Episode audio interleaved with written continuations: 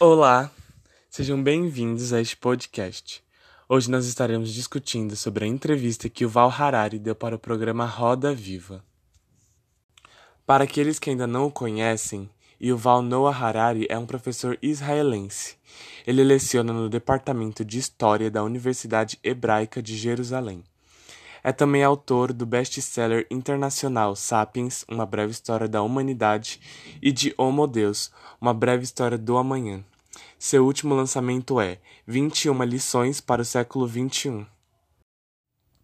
Durante a entrevista, Yuval apontou que, atualmente, o maior capital que o ser humano possui são os dados. Os dados são como as terras nos tempos antigos. Antigamente, quem tinha terra tinha tudo. Com o passar do tempo, isso mudou.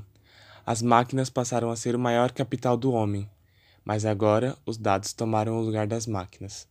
O que nos leva também a outra questão abordada: o monopólio de empresas de tecnologia. Como disse o próprio Val, as pessoas vão querer estar onde todas as outras estão. Essa é a essência das empresas de tecnologia e o que encoraja o monopólio neste meio.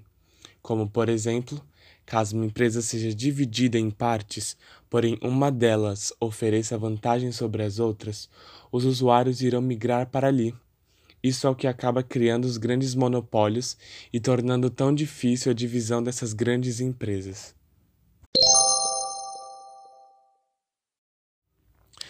Indo agora para o campo da educação, Harari destacou uma habilidade quase que natural do ser humano, a adaptabilidade. Com o avanço da tecnologia, diversos setores de emprego serão extintos e darão espaço para o surgimento de novas formas de serviço. Por isso, nós teremos que, mais do que nunca, ser adaptáveis às mais diversas áreas. Mais do que isso, todo o setor da educação terá que ser revisto e adaptado.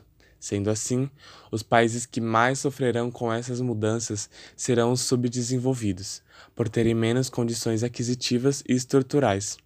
Agora os países ricos se beneficiarão ainda mais com essas mudanças.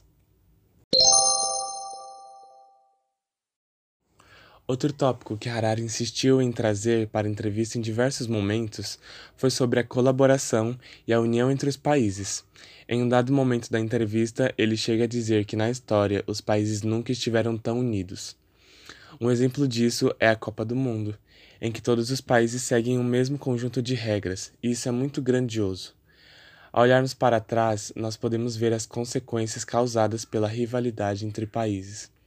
É claro que nessa questão deve haver ainda uma grande evolução, porém, com o exemplo da Copa, nós vemos que essa união é possível.